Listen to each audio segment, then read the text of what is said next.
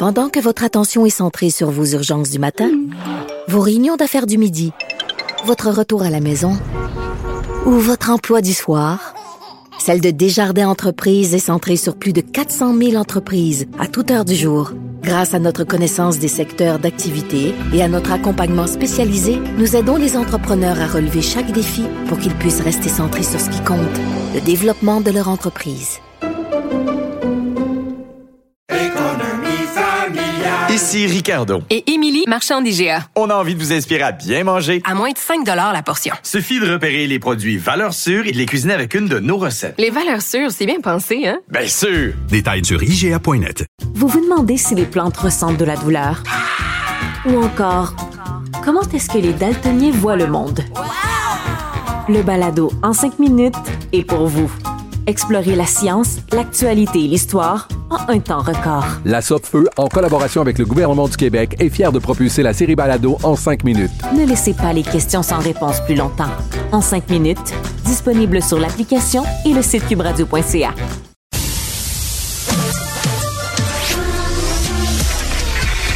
Derrière son côté charmeur, se cache une débatteuse qui fait peur. Marie Montpetit. Les élections partielles dans la circonscription de Jean Talon à Québec sont à peine euh, déclenchées que les hostilités euh, commencent de façon assez vive et la rentrée parlementaire aussi est à nos portes. Donc les partis politiques font connaître leurs priorités tant dans Jean Talon que plus généralement pour le Québec. On en discute avec Gabriel Nadeau-Dubois, chef parlementaire et porte-parole de Québec solidaire et député de Gouin à l'Assemblée nationale du Québec. Bonjour. Bonjour, Madame Montpetit. Bonjour, Monsieur Nadeau-Dubois. Est-ce qu'on se dit euh, d'entrée de jeu qu'on se tutoie? Ça va peut-être être, euh, comme on a siégé quand même plusieurs années, euh, si on pouvait continuer cette bonne habitude-là. On peut faire ça. Parfait. On peut faire ça avec grand plaisir. Donc, Gabriel, euh, l'élection, l'élection euh, partielle est, euh, est déclenchée. Là, j'ai vu bon la photo entre autres que vous avez mis avec avec l'ensemble du caucus et votre candidat dans dans voyons Olivier Bolduc. bon, là, c'est sûr que les chiffres qui qui ont circulé démontrent que c'est plutôt une lutte à deux entre le Parti québécois et la coalition Avenir Québec. Comment vous vous comme formation politique et comment votre candidat pense qu'il va remonter la côte d'ici l'élection du 2 octobre? On est arrivé deuxième il y a un an dans Jean Talon. Euh, Olivier Bolduc, c'est sa troisième campagne dans la circonscription. On a déjà plus de 200 bénévoles qui se sont inscrits pour faire partie de la campagne d'Olivier. Ça, c'est plus que ce qu'on avait dans Jean Talon lors de l'élection générale il y a un an. Donc, il y a de la mobilisation. Euh, sur le terrain. On est là. Olivier a été désigné candidat il y a presque trois semaines. Donc, nous, on est déjà sur le terrain depuis trois semaines. On parle de coût de la vie. On parle de la météo extrême qui nous a frappé cet été. On parle euh, de la crise du logement qui frappe fort les locataires et les petits propriétaires dans Jean Talon. Euh, on fait ce qu'on a à faire. On mène une belle campagne. et c'est les gens qui vont décider le 2 octobre, mais c'est une circonscription qu'on connaît bien, dans laquelle on a déjà eu d'excellents résultats. Donc, on est euh, rempli d'enthousiasme au lendemain euh, du déclenchement de l'élection. Hum. Puis vous demandez, euh, en, fait, je vous entendais justement le parler du, euh, du, du coût de la vie, euh, du fait que bon, c'est un, c'est un, c'est un enjeu au quotidien pour plusieurs. Puis François Legault, le premier ministre, s'est déconnecté, déconnecté de cette réalité. Là, vous l'avez, vous l'avez même accusé de ne pas faire son magasinage au dollar, au Dollarama. C'est une, c'est une, c'est une formule ou qu'est-ce que vous essayez de dire quand vous le, quand vous soulignez ça? Ah non, ce que j'ai dit, c'est pas que moi non plus je fais pas mon, magasinage au Dollarama en Marie. Donc je ne l'ai pas accusé de pas faire son magasinage au Dollarama. J'ai dit qu'il qui, qui, qui, qui, ne fréquentait pas des gens qui mangent les impacts de la crise du coût de la vie en ce moment. Il n'écoute pas ces gens-là. Il ne les connaît pas. Il les ignore. J'entendais Éric Girard, le ministre des Finances, hier, dire non, non, la Banque du Canada fait ses affaires, tout va très bien, les taux d'intérêt augmentent, l'inflation va finir par ralentir. Je veux dire, c'est complètement déconnecté de ce que vit le monde. Tout coûte cher. Vivre au Québec, ça coûte trop cher. Les loyers sont trop chers, les hypothèques sont trop chères, l'épicerie est trop chère, les fournitures scolaires sont trop chères et les salaires ne suivent pas. Les gens étouffent. C'est vrai des gens plus pauvres, mais c'est vrai aussi de la classe moyenne. Et ces gens-là ont besoin d'un parti qui va les, ben d'abord les écouter, parler pour eux autres face à François Legault. Et l'engagement que le caucus de Québec solidaire a pris ce matin, c'est de poser à tous les jours de la session, du premier au dernier jour, au moins une question à François Legault et à ses ministres sur la crise du coût de la vie. Euh, ça prend une opposition dont c'est la réelle priorité. C'est ça le travail qu'on va faire. Et ce que j'ai dit ce matin, c'est que François Legault était déconnecté, qu'il ne, qu'il ne connaît pas la réalité des Québécois, des Québécoises qui arrivent pas à la fin du mois, qui, par exemple, sont forcés de faire leur épicerie au Dollarama, qui sont forcés de vérifier leur compte de banque sur accéder avant de faire l'épicerie. Et ça, c'est plus juste le monde sur l'aide sociale qui vit ça au Québec. Il y a une bonne partie de la classe moyenne qui euh, euh, qui arrive plus à faire son épicerie. On ne devrait pas accepter ça. Hum.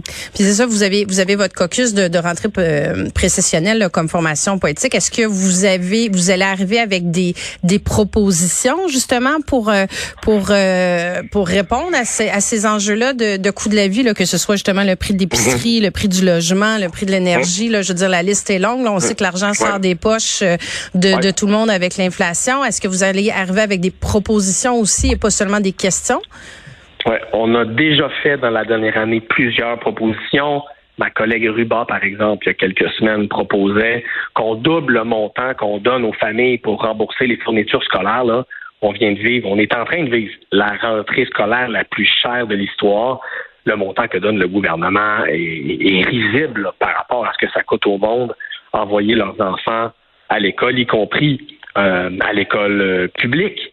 Euh, ça, c'est un exemple d'une proposition qu'on a fait il y a quelques semaines. On a aussi proposé de doubler le crédit d'impôt à la solidarité. On a proposé d'encadrer les hausses de loyer pour éviter les, les scandales qu'on lit presque à chaque semaine maintenant dans les journaux.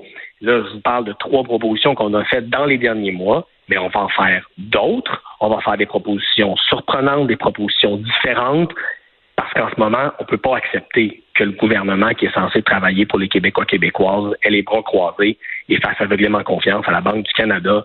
Euh, ça ne marche pas, là. Les gens n'arrivent plus. Il faut être là pour eux autres.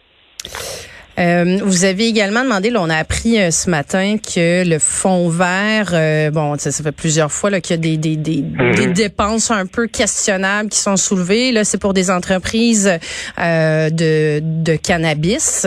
On est un peu loin de la lutte au changement climatique. On a vu, bon, Pierre-Olivier Pinault aussi, expert dans le domaine, qui a démissionné dans les derniers jours, qui, qui, qui soulève le manque de transparence de la gestion de ce fonds-là.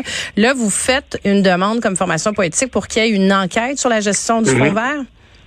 Oui, par la vérificatrice générale du Québec, qui elle-même a souvent sonné l'alarme sur l'opacité du fonds vert, sur le fait qu'elle n'était pas capable de correctement vérifier les dépenses du fonds vert.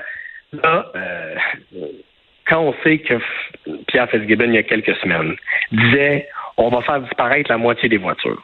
Et il disait aux Québécois, Québécoises, euh, changez vos comportements. Là c'est à vous de, prendre vos responsabilités. Moi, je pense que la moindre des choses, c'est que le gouvernement commence par montrer l'exemple. Et que les gens aient confiance que quand le gouvernement lutte contre les changements climatiques, que l'argent est commencé comme il faut. C'est pour ça qu'il faut vérifier ce qui se passe au fond vert.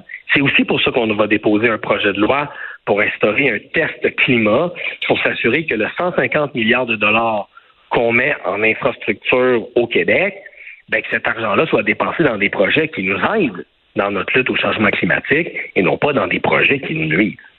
Ce que vous appelez un test climat, c'est dans le fond, c'est mm. dans le fond pour euh, euh, pour qu'un projet soit accepté, il devrait répondre à, s'assurer dans le fond qu'il va dans le dans la bonne direction pour l'adaptation de la lutte au changement climatique? Exactement. En ce moment, euh, on construit plein de choses au Québec, des hôpitaux, des écoles, des autoroutes, des routes. On a même failli passer proche de construire un troisième lien. Et on ne fait pas passer de test climat à ces dépenses-là, à savoir cette dépense-là, cette infrastructure-là, ça génère combien de gaz à effet de serre aujourd'hui? Ça en génère combien demain? Est-ce que ça va nous permettre d'en économiser ou ça va au contraire en provoquer des gaz à effet de serre?